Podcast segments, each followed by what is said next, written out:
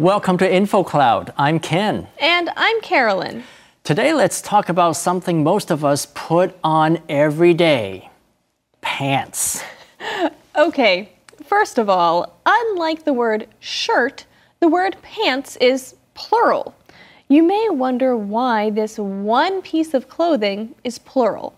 Well, there's a bit of history behind the answer. In the old days, pants came in two parts, one part for each leg. The pieces were put on each leg separately and then wrapped and tied at the waist. Later, when pants were made as a one piece garment, the plural usage persisted. So that's how pants got to be plural. And since a pair of pants has two legs, you could refer to the legs as pant legs. For example, Jack rolled up his right pant leg. Of course, there are long pants and short pants. But most people nowadays just say pants to refer to the long version and shorts to refer to short pants. And that's why pants and shorts, even though they're each one item, are plural nouns. 不知道你有没有想过，为什么 pants 裤子是复数，而其他的衣服像 shirt、jacket、sweater 都是单数呢？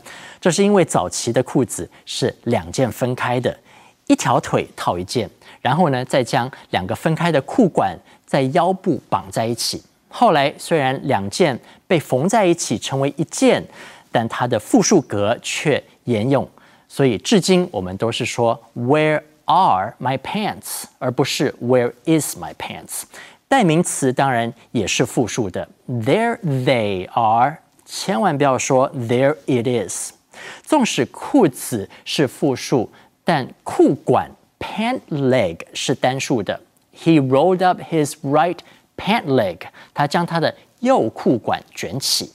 另外，pants 原本有分 long pants 长裤跟 short pants 短裤。 但现在呢，都已经简化，pants 一定是指长裤，而短裤呢，就把原本的形容词 short 变成名词，再加 s 变成复数，shorts。I just love those shorts。我超爱这条短裤。这就是今天的 Info Cloud，我们下次云端见。